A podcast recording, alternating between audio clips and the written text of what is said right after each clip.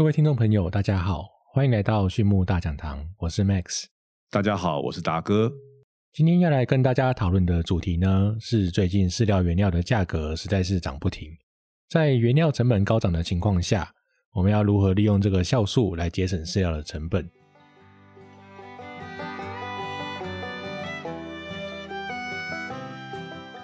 那最近的饲料原料成本呢，明显的上涨，尤其是玉米的部分，那会让这个饲养者呢，在饲料成本会大幅的增加，那严重的去压缩饲料厂跟饲养者的利润，那利润呢就变成都是跑到船运去了。那这边想请问达哥，为什么今年的玉米会是这样的涨势？那对我们来说，我们又有什么样的解决方式呢？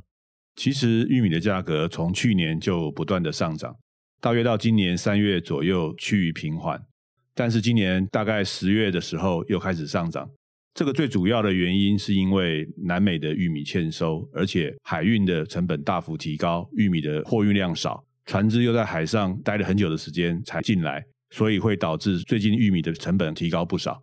一般我们要解决成本上的上涨问题，通常第一个想法会去寻找成本比较低的替代性原料，但是这些替代性原料往往可能伴随着它的营养价值比较低。它的适口性比较差，或是还有一些我们不想要的抗氧物质等等的问题啊，到最后可能还是会影响到动物的生长表现、动物的健康，还有我们最终的经济效益。那有没有更好的方法可以来降低饲料成本呢？另外一种思考的方式就是我们要提高原来饲料原料的利用效率。如果饲料原料的利用效率越高，也是另外一种降低成本的方法。那我们常使用饲料原料，大部分都是来自于。植物性来源的，呃，饲料原料中或多或少都会有一些抗营养因子，因为动物缺乏可以处理这些抗营养因子的内源性酵素，使得动物对于植物性饲料原料的利用效率会比较低。我们可以透过额外添加外源性的酵素来改善它的利用效率。那一般我们最常见而且最重要的饲料酵素就是 Phytase，我们所谓的植酸酶。植酸酶主要的作用效果是将植物性原料里面的一种抗营养因子叫做植酸分解。植酸对单位动物来讲的话，它是一个抗营养因子，因为植酸会跟许多的营养分结合，使这些营养分的消化率变差。通常植酸会跟我们常见的二价金属离子结合，例如是磷啊、锌、铜、铁这些东西。同时，它也会跟氨基酸、淀粉、其他的营养分结合，然后产生一个不可消化的一个复合物。但对于植物而言，这些植酸肽的复合物是另外一种形式的保存营养分的一种方法。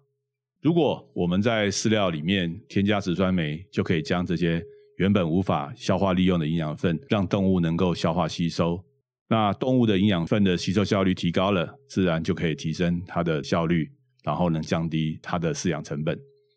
了解，所以其实今年玉米价格高涨的原因，除了货运的原因之外，那边玉米欠收，还有天气的变化，也是一个呃影响的因素。那植酸酶的添加呢，似乎可以去降低这个饲料原料的成本，在于说去提高饲料的养分的吸收效率。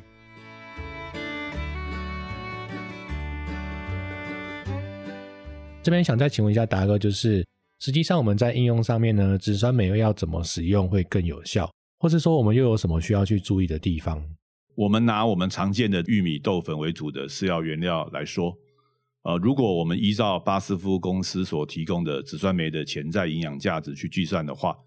我们在每一公斤饲料里面添加五百 FTU 的植酸酶，那一顿饲料大概可以取代五点五公斤的一磷或七点五公斤的二磷。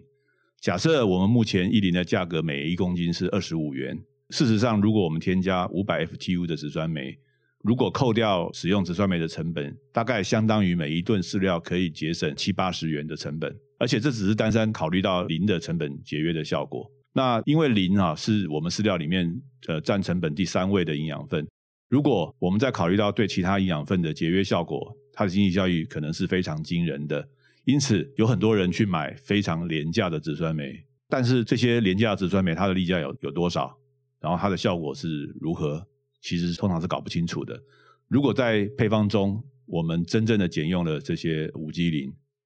然后使用这些廉价的植酸酶，事实上是冒着很大的这个风险。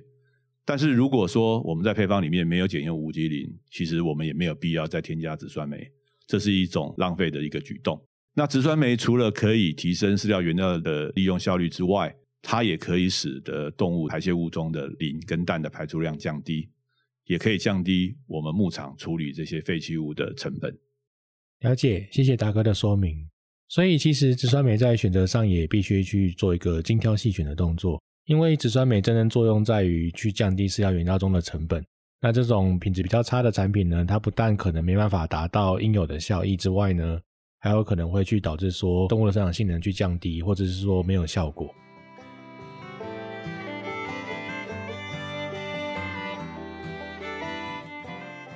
但无论如何，植酸酶终归是一种酵素。那我们都知道，酵素就是一种蛋白质，对于热的稳定性呢，是会比较去关注的一个重点。那所以说，植酸酶对于打粒的饲料而言，植酸酶的效果又是如何的呢？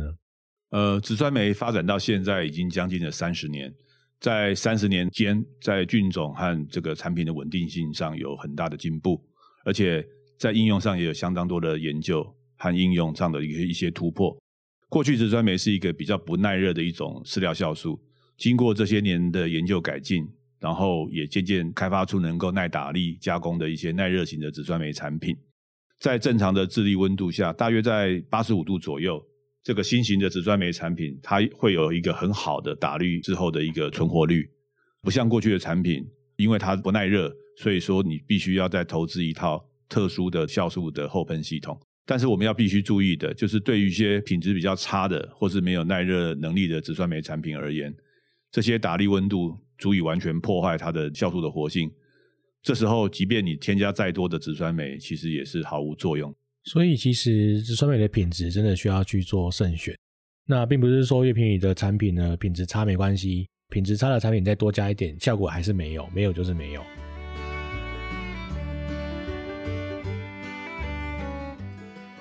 那这边的话呢，依照达哥的建议，一般来说，我们植酸酶在饲料中的用量应该要添加多少呢？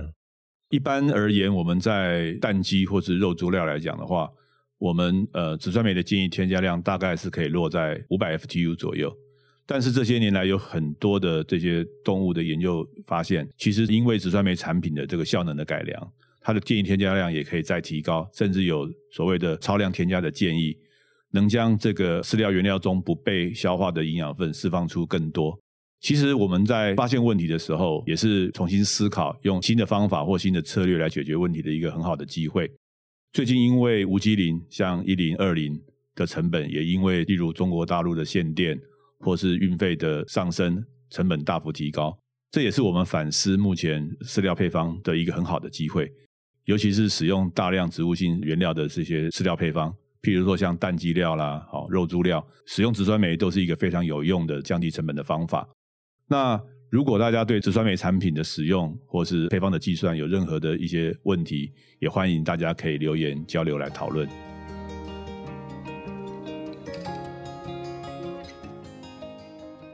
那其实呢，今天除了谈到的这个植酸酶之外呢，还有一个酵素叫做甘露聚糖酶。哦，也是一个可以大幅去节省饲料成本的酵素。那在下一期呢，我们会再跟各位报告甘露聚糖酶的作用原理、跟它使用的方式，还有一些注意事项等等。好的，那今天对于利用酵素来节省饲料成本的分享就到这边，谢谢各位的聆听。那对于畜牧大讲堂有兴趣的朋友们，也欢迎来订阅我们。有问题的话呢，也欢迎留言或是透过简介中的 email 与我们联络。那我们下次再见，拜拜，拜拜。